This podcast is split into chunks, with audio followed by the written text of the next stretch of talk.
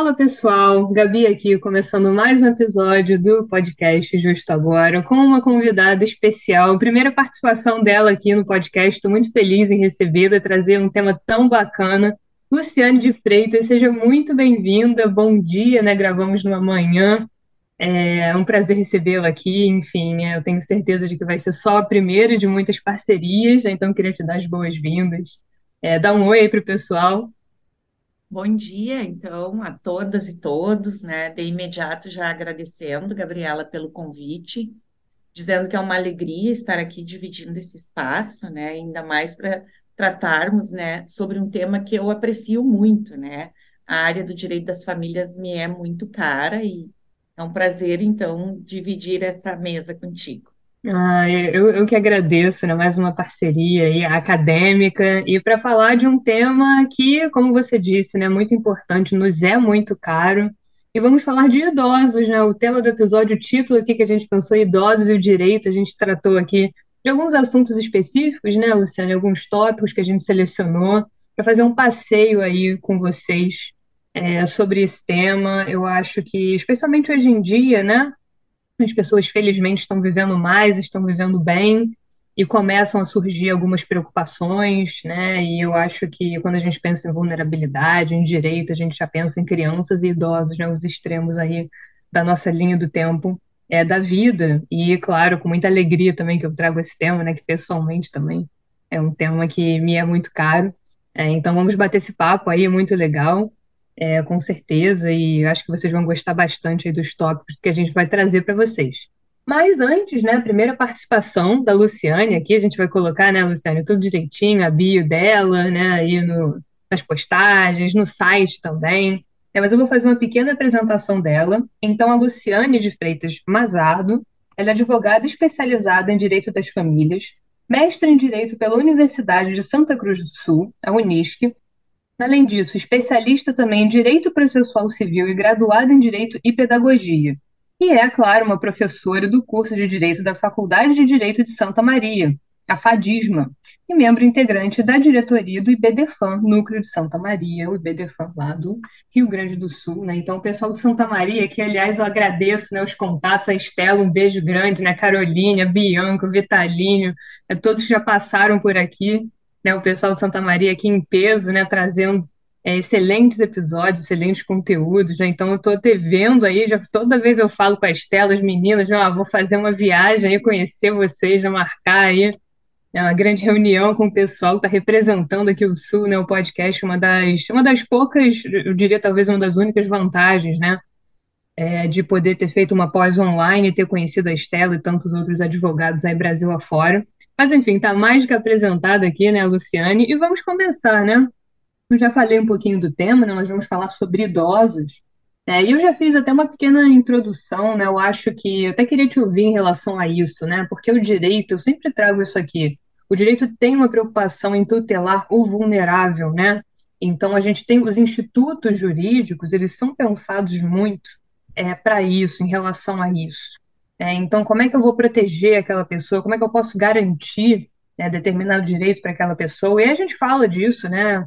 É, no direito de modo geral, mas eu acho que no direito das famílias é um ponto assim crucial, né? Então, eu queria saber se você tem uma consideração preliminar a fazer, introdutória, né, dessa preocupação mesmo que o direito tem em relação ao idoso.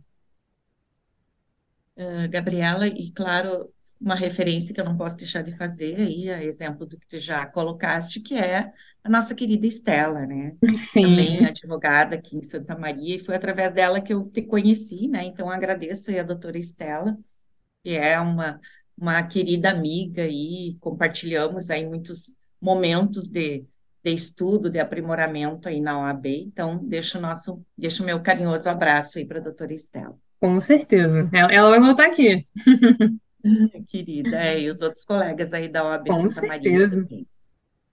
Uh, bom, Gabriela, a pertinência desse tema agora, no mês de outubro, ele te, tem uma relevância ainda maior, né?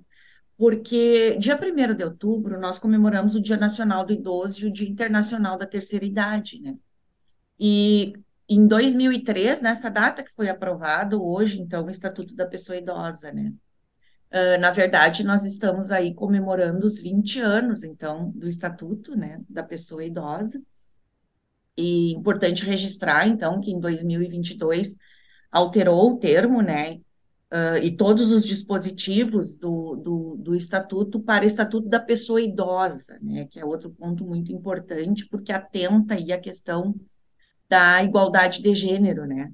Então, Sim. quando se tratava tão somente de Estatuto do Idoso, esse, esse nome, então, já hoje ele abarca, né, com maior propriedade aí, uh, homens e mulheres, né, a partir da faixa etária dos 60 anos, né? Então, é, são os avanços, às vezes a gente pensa que é só a troca de nome, né? Mas sempre tem um significado importante, não é uma mera troca de nome. De é, sem dúvida. Tudo começa por aí, né? Repensar Exato. o instituto. É, exatamente. Então, é, é, é, contextualizar a situação, né?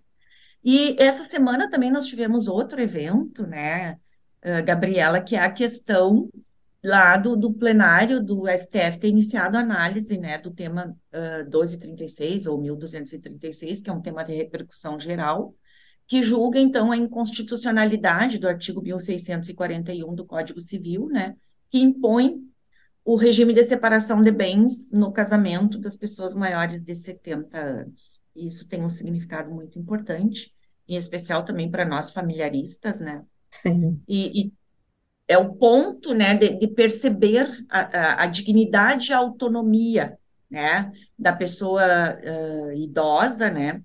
E, e, essa vedação, então, a, a, pessoa com 70 anos, a exemplo do, do presidente da República, ele pode governar o país, mas ele não pode tomar uma decisão quanto à sua vida pessoal, à sua existência. Né? Então, nós estamos também num momento aí em que o idoso ele está no foco. Esse mês de outubro é um foco, né? Muito importante. Deve ser sempre, né? Mas Sim, esse mês de outubro dúvida. nós temos eventos, né? Que nos lembram aí a importância, como tu bem disseste, desta tutela. Também outra situação que ficou um pouco embaçada aí com a, com a pandemia, a Assembleia Geral das Nações Unidas uh, decretou, então, que nós estamos na década do envelhecimento saudável, que é a década de 2021 a 2030. Então, são vários eventos que convergem né, para a importância da tutela dos direitos da pessoa idosa. Né? Então, a maneira como se cuida dos idosos uh, fala muito sobre a sociedade em que a gente vive, né? trata do avanço civilizatório. E outro ponto importantíssimo que a gente tem que uh, pensar, sempre quando se fala em população idosa, é a questão de que o IBGE traz esses dados com, com muito, muita propriedade, né? chama atenção para isso, que a população nacional está em um constante envelhecimento. Né? E nós temos aí o Rio Grande do Sul como um, um dos estados né, uh, que tem uma expressiva população idosa, né, junto com aí uh, Santa Catarina também, né, e, enfim, o fato é que o Brasil é um país envelhecido. Sim. Hoje são cerca de 31 milhões de idosos, né, o equivalente a mais de 15,1% de uma população, uh, segundo os dados do IBGE, né? uh, que tem apresentado uma crescente queda da taxa de natalidade e aumento da expectativa de vida. O que, que isso nos diz, então? Que há uma mudança né, bem expressiva na faixa etária, né, na, na, na questão aí da estrutura etária da população brasileira. Então, não, não tem como fechar os olhos para este desafio. Né? Então, a, a, que é o grande desafio, na verdade, é garantir a qualidade de vida dessa população, que tem velhices diferentes. Né? Nós temos aí, já abordei a questão de gênero aí, né, que tangencia né, todo esse, esse aspecto, né? E então nós temos né, muitas disparidades em nosso país. São diversos fatores que se somam a esse desafio de garantir a qualidade de vida. Né? Uh, aqui em Santa Catarina, nós temos, então, o topo da longevidade. Né? Os dados nos apontam que a expectativa de vida aqui em Santa Catarina é em torno de 79,9 anos, né? Enquanto nós temos lá o, o Maranhão, já cai para 71,4. Ou seja, há né, um, um, uma relação com a, a forma que cada uh, sociedade trata o idoso em relação a essa qualidade de vida. São muitos desafios, né? Ressaltar alguns pontos aí da sua fala, porque são muitas coisas a considerar. O Brasil é um país, né, gigantesco, né? Dimensões, a gente Sim. sempre estuda, né, pequenininho no colégio, dimensões continentais, né? Exato. Mas é um país imenso, né? Então a gente tem fatores socioeconômicos, a gente tem fatores culturais, é, fatores que envolvem gênero, né? Então, de repente, como é que vai ser o envelhecimento de uma senhora idosa versus um senhor idoso? É, as necessidades, e a gente tem reflexos previdenciários, por exemplo. É, o, o direito ele se preocupa muito com isso. E a gente está assistindo esse fenômeno, como você muito bem colocou, nossa pirâmide etária ela está se modificando, né? Quando eu estudava na escola pequenininho, quando eu aprendi a ler uma pirâmide etária, a gente via da Europa e os países estão envelhecendo. Somos nós, né? Somos nós. Exato. É, então agora as coisas já estão, as crianças hoje que estão estudando essa mesma pirâmide que eu estudei 20 anos atrás, é, estão estudando uma outra pirâmide, né? E como que isso é, oferece um impacto é, à nossa sociedade. E isso do regime de bens, eu até conversava com uma amiga minha e a gente até falou, isso aí vai virar episódio. Porque para quem não sabe, a gente tem vários regimes de bens, mas se você decide se casar, né? É, a partir de uma determinada idade, né, os seus 70 anos, você obrigatoriamente, obrigatoriamente precisa escolher um determinado regime, né, separação é obrigatória de bens. Né? Então, será que está certo isso? Né? Será que é constitucional isso? A lei chegar para você e falar, olha, é, como você bem deu o exemplo, você pode ser o presidente da República, mas você, ó, tem mais de 70 anos, ó, você tem que escolher esse regime aqui. E a intenção, claro, né? qual a intenção dessa norma, por trás dessa norma? É proteger, ok, né? Proteger, considerando né, que talvez a pessoa idosa tivesse ali numa posição de maior vulnerabilidade, é, então, para proteger o patrimônio daquela pessoa, mas será que esse tipo né, de dispositivo ainda faz sentido hoje? Antigamente a pessoa ainda era mais nova ainda, né? Inicialmente, né, o dispositivo tratava de pessoas com 60 anos. É, e até hoje, né, nós temos é, pessoas, as pessoas são consideradas idosas né, para determinados fins a partir de 60 anos, né? Mas será que isso vai mudar? É uma pergunta que a gente se faz. É porque uma pessoa hoje com 60 anos e uma pessoa com 60 anos na década né, de 20, de 30, né, é outra pessoa, é outra vida. A vida está começando mais tarde, né? Eu acho que tudo isso a gente tem que levar em consideração. É, é um grande é, pano de fundo aqui para gente é, pensar é, como analisar essa questão e qual o papel do direito aqui. E eu sempre falo, repito, que né, o direito está sempre correndo atrás da sociedade, a sociedade atrás do direito. Então, nós estamos aqui para discutir esses temas que são a tônica, né? E, e vão continuar sendo. É, vão continuar sendo, porque a tendência é só que a gente tem uma, uma alteração cada vez mais acentuada dessa pirâmide etária, é, que as pessoas vivam mais, e aí os avanços também né, da, da saúde, da área de saúde, medicamentos, tratamentos, né, conhecimento de modo geral relativo a algumas enfermidades que matavam as pessoas já no passado, isso vem acontecendo aí na história. É, e agora nós sabemos como lidar, como tratar, como oferecer uma qualidade de vida. Eu acho que o ponto é qualidade de vida, né? É, qualidade de vida, dignidade da pessoa humana, né? Que é aí tão fundamental, um valor aí da nossa Constituição, que eu sempre trago aqui também né, para o podcast, mas é um excelente ponto de partida. É, e aí a gente separou, né? É claro, nós temos alguns problemas em relação a isso, né? Claro, eu queria te ouvir também, a gente já contextualizou o tema. É, e nós temos é, instrumentos, nós temos é, mecanismos para proteger os idosos, é, assim como temos para proteger crianças, né? Então, é, como você falou, o Estatuto do Idoso, né?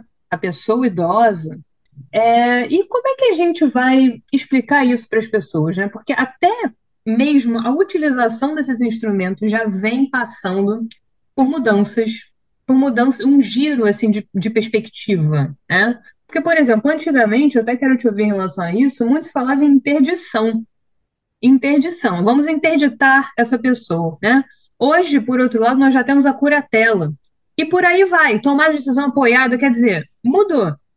Isso mudou. Então, o que você poderia destacar aqui para o pessoal em relação a essas mudanças e como isso é, reflete tudo isso que a gente está discutindo aqui, esses impactos que o envelhecimento tem tido para todos? É, é, bem importante, né, Gabriela, a, que é, o Estatuto da Pessoa Idosa ele precisa né, ter maior permeabilidade né, no espaço social. Então, é, temos que partir do pressuposto que as pessoas que são a população é, beneficiária né, desta lei protetiva, que as pessoas tenham acesso e conhecimento dos seus direitos. Isso é fundamental.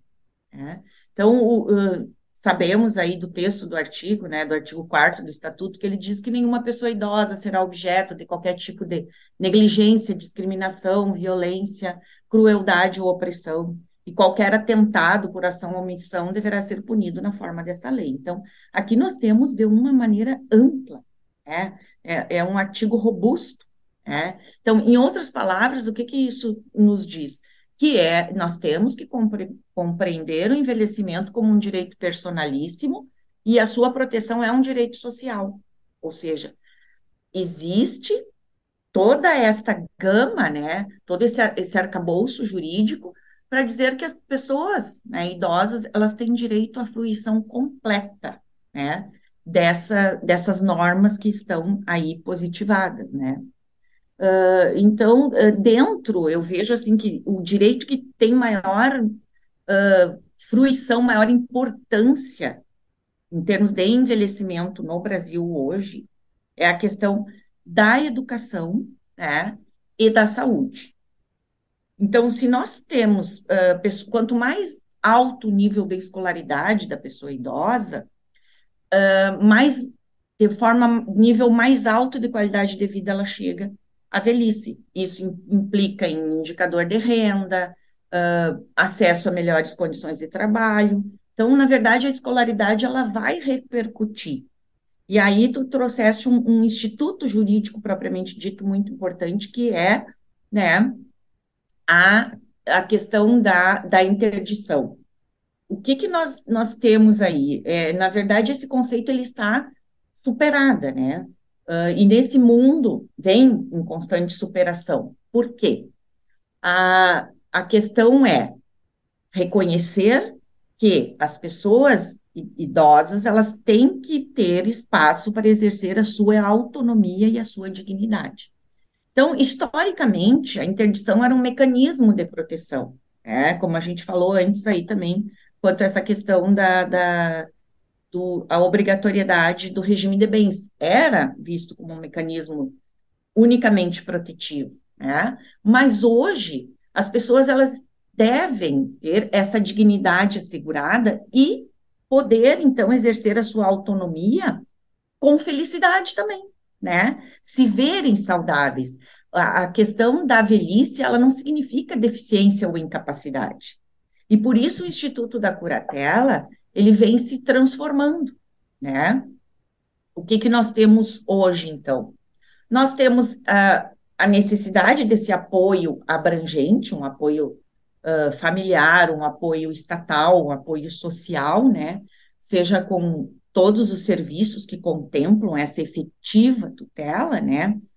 E a interdição, então, ela vem com, um, com uma forma ainda protetiva quando o idoso não tem a capacidade mais de, de discernimento para os atos da vida civil, mas nós temos aí uma outra situação que é a possibilidade da tomada de decisão apoiada, que é um, um modelo né, que traz a ideia do idoso contar com um suporte de pessoas da sua confiança e escolha, né, ele mesmo vai escolher, para auxiliar, então, na gestão de determinadas questões, sem que a sua capacidade legal fique restringida ou anulada, né? Então, a, interdição, ela tinha esse, esse aspecto, esse viés de que a pessoa tinha sua capacidade totalmente, uh, vamos dizer assim, suprimida, né? Aquela pessoa que era o, o curador, então, ele uh, tomava conta de todos os atos, né? Hoje, a ideia desse curador é se houver realmente uma necessidade, porque falta discernimento total, senão o que se requer hoje, né, é permitir que o idoso, né, a idosa continue exercendo as suas habilidades, o seu conhecimento, as suas capacidades, de maneira val valorizada e respeitosa. Né?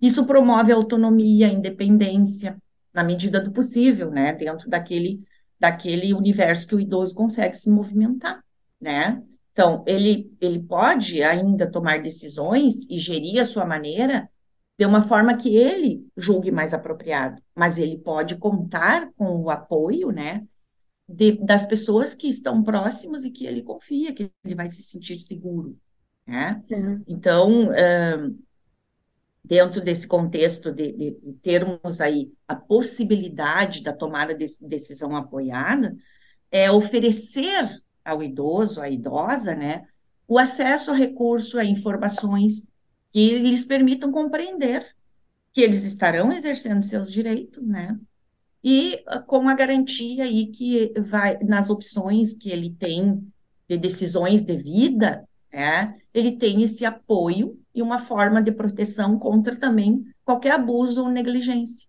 Então, de, da mesma forma que se está protegendo, se está promovendo a autonomia e a autodeterminação do idoso, que é crucial. Que é importantíssimo, né? É, é crucial para que eles se sintam respeitados, né? É importantíssimo, e eu acho que esse exemplo aqui, não é à toa que a gente trouxe, ele ilustra perfeitamente essa mudança de perspectiva, é, porque como você colocou, eu acho que o que existia, né, antigamente, é, e o, o fundamento disso, da própria interdição, era essa ideia, é de que a partir de determinada idade é, a pessoa já não poderia mais exprimir a sua vontade, ah, de modo que não se prejudicasse, né? Então a pessoa perdia essa autonomia. E isso hoje em dia mudou muito, né? Mudou muito, as pessoas estão vivendo mais, né? Como a gente falou, e também são pessoas que têm plena capacidade de tomar suas decisões. Então temos aqui, como você explicou muito bem, a tomada de decisão apoiada é como um mecanismo aí para reforçar essa autonomia, essa autodeterminação, ou seja, você ter ali é, a possibilidade de tomar suas decisões da sua vida. É, e aí a gente tem, é como se a gente tivesse uma gangorra, né? Então, num ponto, né, lá no extremo, a gente tem a interdição, né? Tínhamos a interdição, que é algo superado, mas que era essa ideia de que, ó, é, o idoso ele realmente não tem como, né, tomar essas decisões, é, exercer a sua vontade, né, sem que isso prejudique ou a prejudique, então vamos cortar, né? E agora a gente já tem aí uma nova visão sobre isso, que é a tomada de decisão apoiada. E claro, né, eu falo até por experiência pessoal, né? É o envelhecimento de cada um é, é, muito caso a caso, é casuístico, né? Então, o que cada idoso vai precisar, como vai se comportar, que tipo de decisão vai ter que tomar e como vai ter que tomar, quem vai ajudar, quer dizer, o que, que se encaixa para cada um. Né? Então, é, qual é a autonomia que aquela pessoa vai ter, como ela vai exercer a vontade, isso aí vai mudar de acordo com a idade, é, com outros fatores também, né, específicos de cada caso, mas a ideia aqui do Instituto é trazer isso para vocês, trazer para vocês que essa possibilidade existe, que a gente já tem aí um outro caminho, uma outra forma de pensar isso. E isso é o direito, né, Luciana? Eu acho que é o, o grande barato também do direito, porque é, antigamente não se falava disso, e agora a gente precisa pensar como isso vai acontecer na sociedade, é, diante de tudo que estamos abordando aqui, aí o direito vai oferece um mecanismo, né, temos aí uma, uma forma de repensar algo que já existia, né, porque já tínhamos aí a interdição, mas agora não funciona mais, não se encaixa mais, isso aqui é uma coisa que né, já deu o que tinha que dar, o direito ele não fica parado, né, eu fico sempre brincando com os meus amigos engenheiros, porque a matemática conta, o teorema, né, o mesmo desde que o mundo é mundo. Mas o direito não, né? Então, ó, isso aqui não está não tá batendo mais com a sociedade. É, não está não tá se encaixando bem aqui. Então, vamos oferecer um outro mecanismo aqui. E, portanto, falamos em tomada de decisão apoiada. E isso está muito vinculado também à qualidade de vida do idoso, né? Porque se a pessoa ela se autodetermina, se ela tem suas vontades atendidas, se ela tem gerência né, ali da própria vida, né, e claro, de novo, né, dependendo do caso, uns mais do que outros, né, mas aqui o ponto central é esse, a gente pensa aqui em qualidade de vida do idoso, e claro, um outro direito que eu separei aqui, né, Um outro direito é ótimo, né? Porque tudo é o direito, o ordenamento. Mas especificamente, você já falou em direito social, né? Que claro está vinculado. É direitos fundamentais, né? Também podemos trazer aqui. Dignidade é da pessoa idosa, né? Dignidade da pessoa humana aqui aplicada à pessoa idosa, mas temos o direito à saúde, né? Então tem, tem várias questões ligadas a plano de saúde, né? Por exemplo, e o direito à saúde, claro, né? Um direito importantíssimo, né? Tem artigos da Constituição é, especificamente para tratar é, do direito à saúde e não poderia ficar de fora aqui da nossa análise, né? Quando a gente pensa é, na saúde do, dos idosos é, e como o direito, inclusive quando eu falo né, de plano de saúde, né? Até o direito do consumidor pensar em contratos de adesão, né? Também como que o direito tem se comportado em relação a isso, a saúde, né? Que é tão é algo tão caro. A gente falou aqui em vontade, né?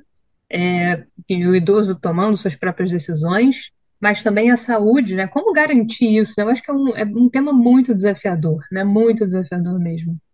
Muito, Gabriela, tem razão. A questão da saúde, é, nós temos um fenômeno né, no Brasil e, e aqui na região, na nossa América Latina como um todo, que é a questão, o que nós chamamos de familismo, ou seja, a família, ela acaba sendo a responsável com os cuidados do idoso, né? E nós temos aí no estatuto a família, a sociedade, o Estado, mas nós sabemos, né, que o Estado recua e a família que é, né, o, o que está à frente, então, destes cuidados. Então, quando se trata de saúde, é, so, nós temos que pensar que se a família não tem recursos, então o Estado vai ter que assegurar, de, de um modo geral, né? e, e não deixar, então, essa total responsabilidade pelo cuidado das pessoas mais dependentes, né, uh, por conta de uma família que sequer consegue, né,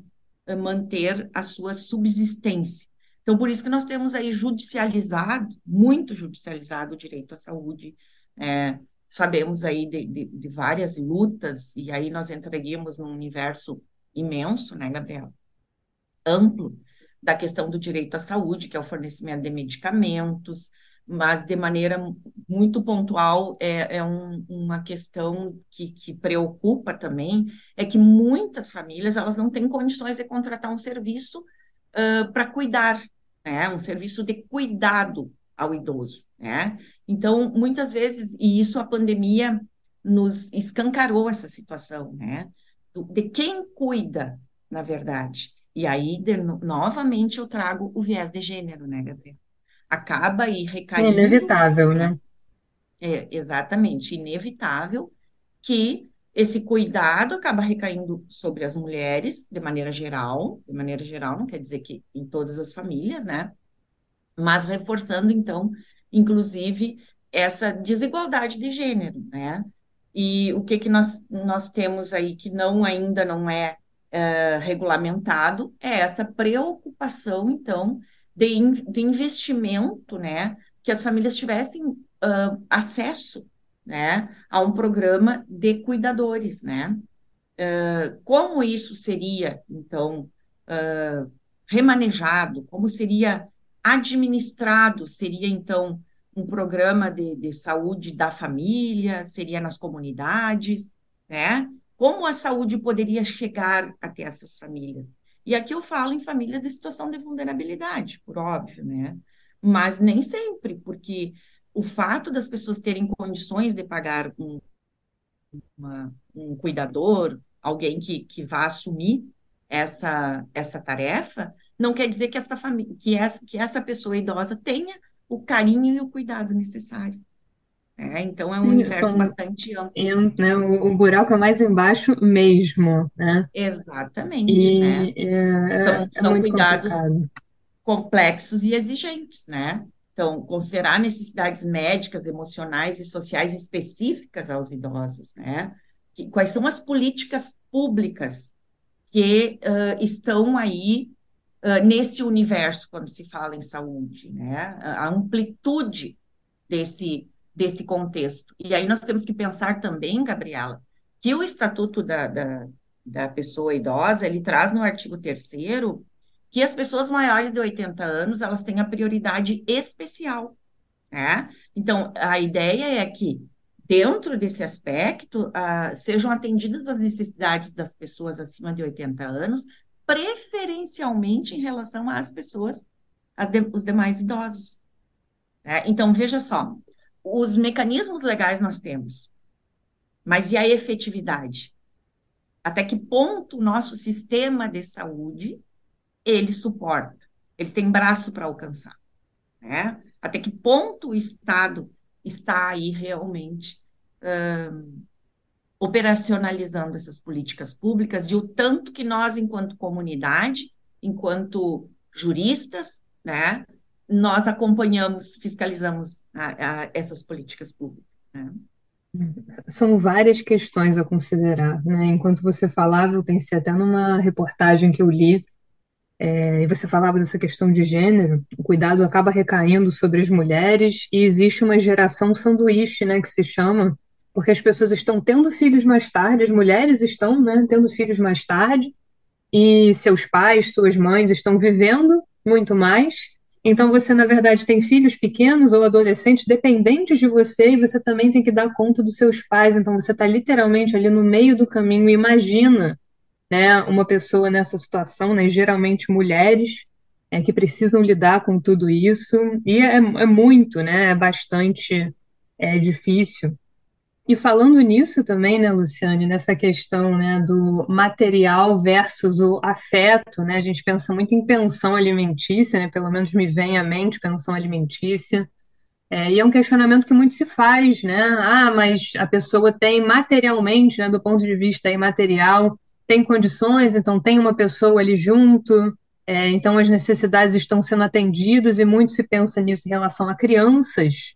É, mas será que é suficiente? Né? Será que o afeto é, não é um valor preponderante, importantíssimo também, que deve ser considerado? É, e aí e tem-se o debate né, de afeto versus dever de cuidado, e aí, claro, que eu pensei em abandono afetivo, né, que, aliás, foi minha tese de conclusão de curso, é, e nós temos para os idosos, né, e acho que é muito interessante a gente fazer um destaque aqui em relação a isso, o abandono afetivo inverso, né, o abandono afetivo inverso. É, então, será que é um caso aqui de um dano moral? Né? Qual o papel do afeto aqui? Né? Muito se discute, gente, em relação a, a dever de cuidado versus afeto, né? E, e, como que isso se materializa na prática, né? Um tema que está longe de ser pacificado, mas é impossível é, não lembrar, né, Luciane, quando a gente trata aí dessa questão. Ah, mas tem condições do ponto de vista material. Tá, mas e como é que está esse cuidado? Como é que é o, o, afeto? Como é que são os parentes? Eles têm um convívio com o idoso? Né? Existe ali um carinho, um amor, né? Eu acho que isso é um tema muito delicado. Impossível não lembrar, né? Sim, né, Gabriela? O abandono de idosos, ele é infelizmente uma realidade que está aí escancarada Uh, e isso é um motivo, inclusive, de morte precoce, de aumento de casos de violência, de maus tratos, né? porque ainda a, o abandono afetivo ele pode acontecer uh, com a presença, né? as pessoas estarem juntas e esse idoso, idoso estar abandonado afetivamente, como tu bem disseste, não é só né, o fator material, o afeto ele permeia uh, todo o contexto de cuidado com o idoso, né? Uh, então, ainda pode acontecer o abandono, que é muito comum, né, das pessoas serem abandonadas em instituições, né, em que as pessoas uh, deixam seus familiares lá e não, não tem mais contato, né? E, e, esse, e esse abandono, ele é uma morte em vida, né? A pessoa idosa, ela se sente uh, rejeitada totalmente, nós sabemos de inúmeros casos, né? Que que o idoso ele se torna aí um, um simplesmente um, uma pessoa jogada, né? Ele fica sem essa proteção da família, sem esse amparo. Né? Então, aí nós temos a questão que entra nesse pensar o abandono afetivo, e até tu trouxeste aí o, o título, né, que a gente chama do abandono afetivo inverso, que nós temos lá o dever constitucional, né, da reciprocidade, o Código Civil bem reitera isso, né, os pais cuidam dos filhos e os filhos têm o dever reverso na, na, né, na hipótese de necessidade, na velhice, na doença, né, de uh, amparar os seus pais, né. E aí nós temos, então, a ideia de que muitas famílias não têm esse amparo, né, afetivo. E aí nós temos a questão do etarismo, que é um fenômeno, né, uh, que as pessoas não querem mais uh, viver uh, esse momento em que a pessoa perde a autonomia, ela perde a sua independência e os filhos, por vezes, não entendem ou não foram educados para isso. Né? Então, o etarismo vai se manifestar em diversos ambientes, mas é principalmente no ambiente familiar. Né? Vai se manifestar no profissional, vai se manifestar na área de saúde, na sociedade como um todo, mas no ambiente familiar ele se manifesta, né? Por meio da violência psicológica, violência verbal ou física, né? É um preconceito silencioso, o etarismo, e se manifesta, então, de formas muitas vezes sutis. E uma delas é o abandono afetivo. É, é a pessoa se sentir, então, totalmente desamparada, é aquele vazio. E como nós vamos poder aceitar isso em um país que está em ritmo de envelhecimento? Né? Ou seja, tem que preparar as futuras gerações, tem que, tem que se pensar né, na educação como um todo, na educação das crianças, né, para entender esse fator etário, porque diversidade e inclusão também é em relação ao etarismo, e, e, nós sabemos que o etarismo é um conceito amplo também, ele, ele abarca pessoas de todas as idades, mas nós temos aí um fenômeno muito uh, contundente em relação aos idosos, né? Por quê? Há um descrédito sobre as ações da pessoa idosa, né? como se ela realmente não fosse capaz sequer de, de, de contribuir dentro do ambiente familiar, contribuir com as suas ideias, com as suas opiniões, né? E, em contrapartida, também temos outro fenômeno, que esse idoso, por vezes, é justamente aquele que está trazendo, né, em determinadas famílias, o sustento material. O que é um grande né? paradoxo, né? Um paradoxo, porque aí, Gabriela, eh, surge um outro, Gabriela e ouvintes, né? Um outro fenômeno que é a alienação parental de idosos. Né? Que, o que, que acontece nesse aspecto? Um familiar né, que se beneficia, então, daquele uh, poder aquisitivo do idoso que ele tenha por conta da sua aposentadoria, enfim, que ele traz um aporte financeiro para a família, por vezes um familiar que quer se beneficiar disso acaba alienando aquele idoso afastando ele dos demais familiares, para poder, então, gerir né, a, a parte, a situação econômica gerada, né, a condição econômica que o idoso propicia para aquele núcleo familiar, e acaba afastando ele dos demais familiares para, então, ter o total domínio né, dos recursos materiais do idoso. Então, só hoje, aqui nesse nosso pequeno momento de fala, né, Gabriela? A gente trouxe inúmeros episódios, inúmeras situações que cada uma delas já daria um episódio próprio. Sim, é sem dúvida, sem dúvida. É, aqui a gente está pincelando, aqui a gente trouxe é, algumas situações, como você bem colocou, e é interessante, né, porque eu falei lá atrás que a gente está aqui nos, nos extremos né, da vida, né, o início e o fim, quando a gente pensa em alienação parental, eu já trouxe aqui, né, pensando em crianças e adolescentes, mas existe a gente pode pensar em alienação parental para idosos, abandono afetivo, que também já veio aqui para o podcast, é, com a ótica aí das crianças, adolescentes. É, pensamos aqui para idosos também. E eu acho que tudo, assim, né? Não sei se é, é como professora, como ser humano, né? Eu, eu não consigo é, pensar uma forma melhor de preparar as pessoas, de preparar a sociedade, que não seja através da educação, da conscientização, eu acho que muito do que é feito, ou melhor, muito do que não é feito, acontece por uma falta de conhecimento, de perspectiva em relação ao outro. Empatia também, né? Acho que empatia é complicado, empatia não se ensina muito, né? Mas é, você pensar em como você pode educar essas pessoas, conscientizar, é, para evitar que tudo isso aconteça, né? Eu acho que não, não só em relação aos idosos, mas a gente vive numa era e, claro, a pandemia potencializou muito isso, nessa urgência que a gente tem É, como você falou, pensando em saúde, algumas situações ficaram muito escancaradas mesmo, os problemas, né? Não teve como colocar ali para debaixo do tapete, né? Então, eu acho que o que a gente precisa agora é educar é, e, claro, o etarismo, por exemplo, e idosos, né, esses temas. Outros temas também importantíssimos, já temas que eram considerados tabus ou grandes problemas, e agora já são é, objeto de discussões importantes, como é o caso da saúde mental, né, que muito tempo, é, por muito tempo foi considerado um tabu, né, e hoje já é um assunto bastante explorado, bastante debatido, e precisa ser, né? Então a gente tem aí determinados meses do ano em que se faz um esforço maior de conscientização em relação a determinados temas, e aqui não pode ser diferente.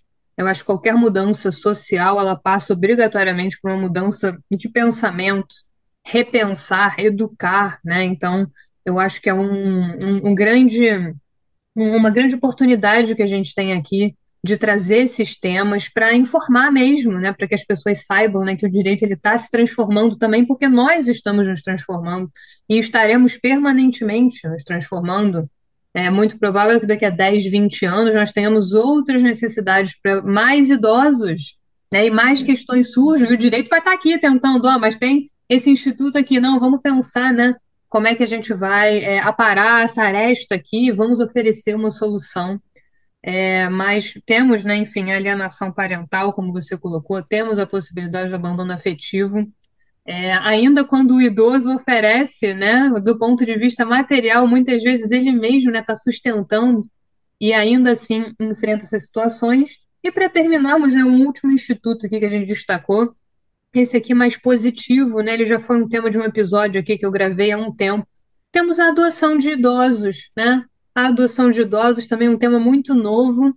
É, e é bastante interessante, porque quando se pensa em adoção, se pensa logo em criança, né, Luciane? E se pensa em filiação, parentesco, né?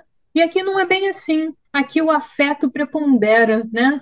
Então a gente tem aqui uma expressão do princípio da afetividade e você pensar numa adoção de um idoso, né, você pensa, claro, na qualidade de vida, na dignidade né, da pessoa idosa que tam, é, temos trazido aqui é, no episódio, ao longo do episódio. Então, terminar com, com essa possibilidade, de repente o ouvinte não conhecia, né? E é algo muito novo, a adoção de idosos, então, é novíssima, né? Se o Estatuto da Pessoa Idosa é, já é considerado novinho aí, né, perto aí da nossa legislação, podemos colocar assim, a anexão, a adoção de idosos mais ainda. Né? Então, terminar aqui com, com um instituto positivo, né? É, eu fiquei muito, achei muito curioso, né, quando eu estudei, né, para trazer esse episódio aqui, e acho que é muito bacana, né? Muita gente de repente não sabe que é possível, mas sim, né, adoção de idosos. É, então, é, pensar e contrapor o abandono, né, a essa possibilidade de adoção, né? Exato, Gabriela. Então, é um instituto relativamente incomum, né? Como tu bem disseste, ele, além de ser novo, ele é, é incomum, até pelo, pelo desconhecimento, né? Uh, da sociedade, né? Mas ele é uma alternativa ao que a gente comentava antes, que é o abandono. Né? Então, adotar o idoso que ele não tem suporte familiar, ou que ele está numa situação de vulnerabilidade, é é, fornecer a esse idoso um ambiente familiar estável, amoroso, de apoio, né, que pode ser aí o resgate né, do bem-estar físico e emocional desse idoso. É, é interessante que a, a, Maria Berenice Dias, que é a nossa eterna desembargadora né, do TJRS, hoje advogada, né, ela traz na, na sua obra que é uma, um olhar muito interessante que ela coloca que a adoção dos pais ou de pessoas idosas, enfim, ele é uma maternidade ou paternidade socioafetiva, né? Porque e, e, o, e o, entendimento que, que ela acaba uh, conduzindo aí é de uma multiparentalidade, Sim. Né? Não é não é suprimir, tirar, cortar o vínculo biológico. E quando a gente pensa em adoção, né, Gabriela, a gente sabe que a adoção ela é um, um, um instituto potente, né? Ele vai e, e, cria realmente laços com a nova família. Sim. Né? É uma abordagem em que a, a, criança vai ser inserida nesta nova família de maneira total, né? Uh, e o idoso, a gente pensa nesse mesmo aspecto. mas a, já temos então esse outro olhar como uma multiparentalidade, né? Como realmente a, é a força do afeto. Aí está o Sim, status a expressão, a expressão do afeto, né? Acho que não tem exemplo melhor, né? é, num somatório, né, Gabriel? Não necessariamente com um rompimento da família anterior. Então, seria Sim, esses dois viés, a adoção propriamente dita, né? Ou essa ideia, então, da maternidade e paternidade como somatório, como uma multiparentalidade. E o Instituto da Senexão, na verdade, ele é um pouco mais uh, restrito, né? Porque sim, seria uh, também o colocar numa família substituta, sempre com essa ideia protetiva, né? Mas aí tem que se pensar que é um compromisso muito significativo, né? E mais uma vez eu chamo a atenção que o afeto vai ter que ser a base, e realmente a base, e aí está, uh, por isso tem que ser uma, uma ação judicial, né? Para que seja o, realmente uh, observado qual é o, o, o, real interesse, né? Se é o afeto que é o pano de fundo, e não há um interesse, nenhum interesse, né? Financeiro por trás disso tudo. Porque uh, a questão da necessidade médica, emocional, específica, que, é, que, que esse idoso vai demandar, né, essa família precisa estar preparada né, para todos esses desafios de fragilidade, de limitações, né, como eu disse antes, a, a, a pessoa idosa ela não é um, um deficiente, né, só pelo simples fato de ser idoso, mas ele tem limitações. Né? Então, a ideia da adoção ou da senexão é proporcionar um ambiente seguro e adaptado às necessidades do idoso. Né? Então, exatamente. é uma família para este idoso, né? E não um idoso para aquela família. Esse é É, o cuidado que tem que se ter, né? é a, a lógica, né? É perfeita das suas palavras, assim como acontece é, muito mal comparando, né? Mas com a adoção de crianças, né? Também existe essa preparação Uhum, para as necessidades daquela pessoa, e claro que a gente fala, né, do outro, do outro lado, né, dos idosos, e que têm necessidades especiais, mas o afeto é o valor principal. né? e aqui é interessante, eu já fiz também um episódio sobre multiparentalidade, a gente pensa aqui em agregar, né? A adoção é via de regra para criança, né? Você forma vínculos ali com a nova família e rompe, né, com a família anterior, né? É, da criança, os vínculos biológicos, né, no caso. E aqui não, aqui a gente pensa sempre em, na, na abundância, né, na pluralidade, na multiparentalidade.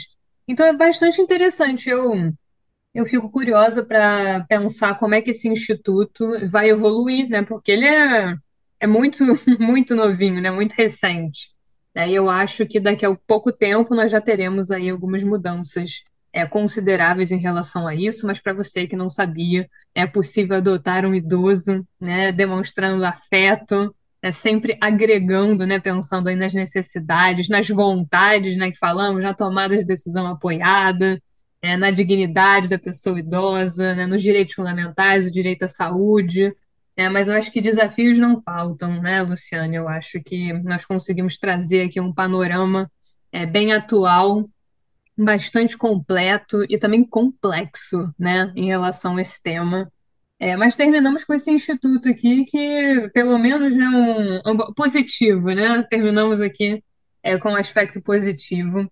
É, mas queria te agradecer muito, né? A gente ainda vai fazer algumas recomendações, já você separou aqui algumas recomendações com base no que a gente discutiu aqui ao longo do episódio. É, mas queria te agradecer muito, né? Foi um prazer recebê-la, né? Então, fico muito feliz que você tenha aceitado o convite é, e tem a disponibilidade de participar. Eu acho que esse tema é incrível mesmo, já fazia bastante tempo né, que eu queria trazer esse tema, é, que nos é muito caro, né? Então foi um prazer recebê-la. Com certeza você vai retornar aqui ao podcast, está convidadíssimo, né, para fazermos novas parcerias. É como você bem falou, tem vários temas aí dentro do próprio episódio, né, que de repente é, a gente consegue explorar também, e outros também, né? Acho que o que é, não falta é tema aqui para gente. É, e aí queria te perguntar se alguma consideração final que você gostaria de fazer, alguma reflexão, antes de você é, nos trazer aqui as recomendações. É claro, o, ouvinte já sabe, né? Eu coloco todos os livros lá direitinho. É, mas enfim, muito obrigada, o espaço é seu. É, na verdade, Gabriela, quem tem que agradecer sou eu, né? E te parabenizar por essa entrega maravilhosa, essa entrega graciosa, né? Porque eu acho que eh, um dos papéis eh, a gente estuda tanto, né? E está sempre tão envolvido, o direito é movimento, mesmo disseste, e, e a gente tem que trazer mais pessoas para este movimento, né? Então, o conhecimento é, é uma arma fantástica, uma arma no Sim, sentido positivo, né? Nós sempre teremos ela como um, um aporte, né? O conhecimento, por isso que eu uso como arma, realmente arma no sentido positivo. Né? Então, muito obrigada por esta oportunidade, por esta troca, né? Mais uma vez referencio a Estela também por ter feito essa aproximação e sim. que o vida longa para o justo agora, né? Vida longa para esse para esse podcast maravilhoso que né, que agrega aí tantos temas e tão necessários, tão pertinentes. Para fechar, eu quero deixar aqui um, um verbete do, do Mário Quintana, né, que ele diz verbetes da infância.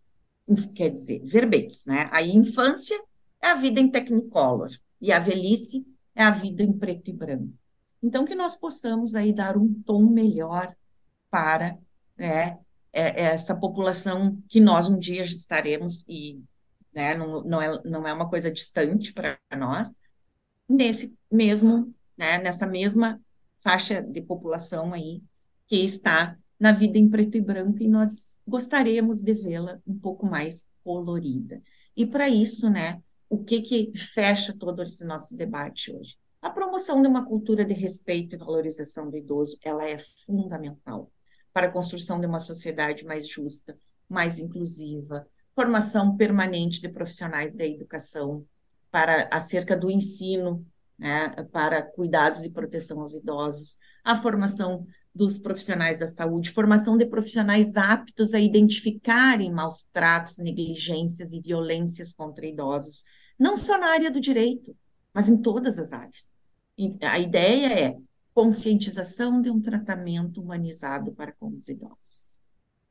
Perfeito, né? Agradeço a educação, a minha mensagem. É, educação é tudo, né? Eu, eu que agradeço mais uma vez pela parceria, concordo, né? Eu acho que a gente não vai conseguir ter nenhuma mudança efetiva que não comece por esse giro, né? Essa mudança é, de pensamento, né? De a visão que nós temos, né? Do idoso é, cultural mesmo, né? Que as pessoas possam ser respeitadas, ouvidas, é, que elas possam ter seus interesses contemplados, que elas possam ser valorizadas, né? Então, acho que nós temos muito ainda que fazer, né, em relação a isso, mas é, assim que começamos, já plantando uma semente, né, e conversando sobre isso e falando sobre o papel do direito. Então, acho que é excelente mensagem final, né? Vamos deixar a vida dos idosos coloridíssima também, que é o mínimo, né, que a gente pode fazer. É, então, é, é excelente aí forma para terminarmos. E claro, né, não vamos encerrar sem as recomendações, né? Então, tem três recomendações aqui que você deixou para o pessoal.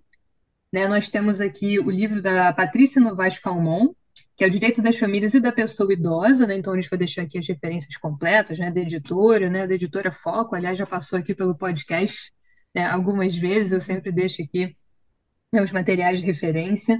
Também é, Andréia Pachá, claro, né? Também já, já deu a minha aula inaugural da pós-graduação, Andréia Pachá. Velhos são os outros também. Aqui da Intrínseca, uma editora famosíssima, aí estava bombando o stand na Bienal, que não consegui nem entrar direito de tanta gente que tinha lá, e claro, Andréa Pachá, recomendadíssimo. E temos também um artigo do IBDFAN, IBDFAN também figurinha fácil aqui do Justo Agora, a alienação parental do idoso e a possibilidade de aplicação da Lei 12.318 de 2010, por analogia. É, Então, aqui é um artigo do IBDFAN, vou deixar o link também para vocês, né, quem se é. interessou mais aí sobre o tema da alienação parental do idoso, né? É, esse artigo é, é de minha autoria junto com uma, uma aluna, na verdade, né, a- a- que hoje é advogada e, e também atua no direito das famílias, né, a Vitória Alves. Então, nós produzimos aí durante a disciplina de Direito das Famílias na FADISMA, né, que é a faculdade em que eu dou aula. Recomendadíssimo. Então, eu, eu ia até perguntar se a gente podia colocar o, o nome das autoras, que ela foi, ela foi é, É modesta aqui, gente. Ela só colocou o artigo e o link nas referências. Eu até perguntar se a gente podia colocar. Nos, nos demais livros, ela colocou ali o nome, nesse ela omitiu o dela. Mas vamos divulgar, vamos colocar o, o, o nome, sim, que merece. É, então, é um artigo mais do que recomendado também, né, para quem, para quem se interessou é, sobre o tema. E eu acho, né, como a gente falou antes, né, lá, lá atrás, né, Luciana, eu acho que a gente vai ter muito que se aprofundar aqui, muito, muito mesmo, é, em relação a isso. E com certeza você vai escrever mais artigos, né? E também teremos muito mais do que debater aqui. Isso é só o começo.